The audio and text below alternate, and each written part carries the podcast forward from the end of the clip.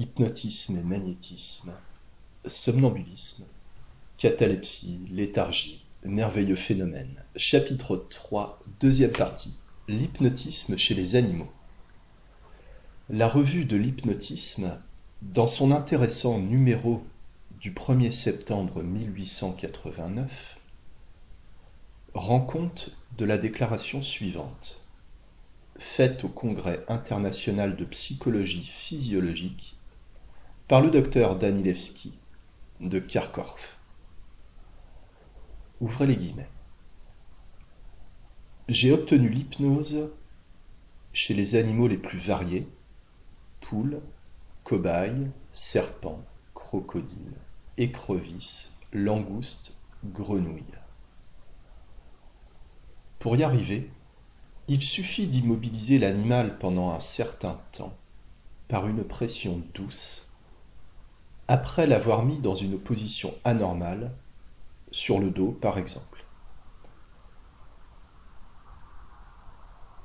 On voit survenir rapidement une anesthésie complète, la perte des mouvements volontaires et l'absence de réaction à l'occlusion des voies respiratoires. La grenouille hypnotisée reste immobile et ne réagit pas aux excitations les plus douloureuses. Elle se laisse chloroformiser sans résistance. Si on lui ferme les narines avec un morceau de papier, elle ne cherche pas à s'en débarrasser d'un coup de patte comme à l'état de veille.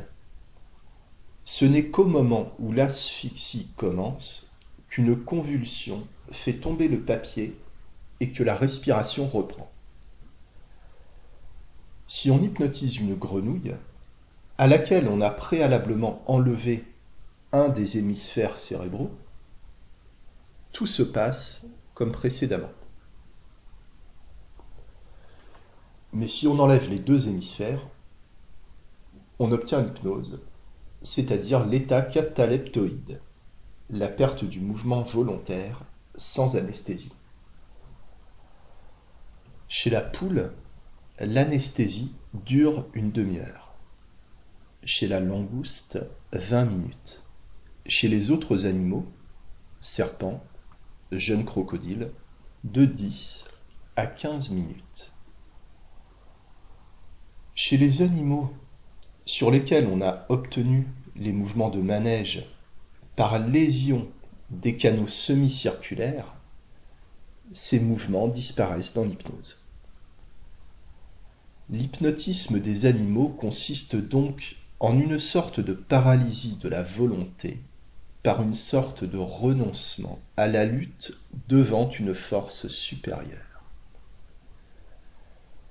Il est d'autant plus complet que le cerveau est plus apte à sentir sa défaite c'est-à-dire plus développé.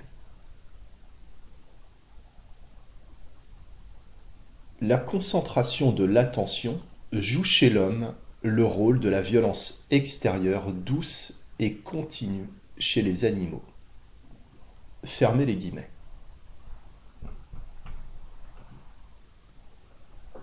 Déjà en 1646, l'allemand Athanasius Kircher arrivait à hypnotiser les poules.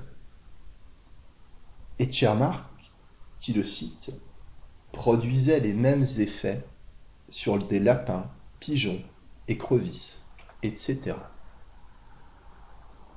Azam parle aussi de saltimbanque charmeur de coq.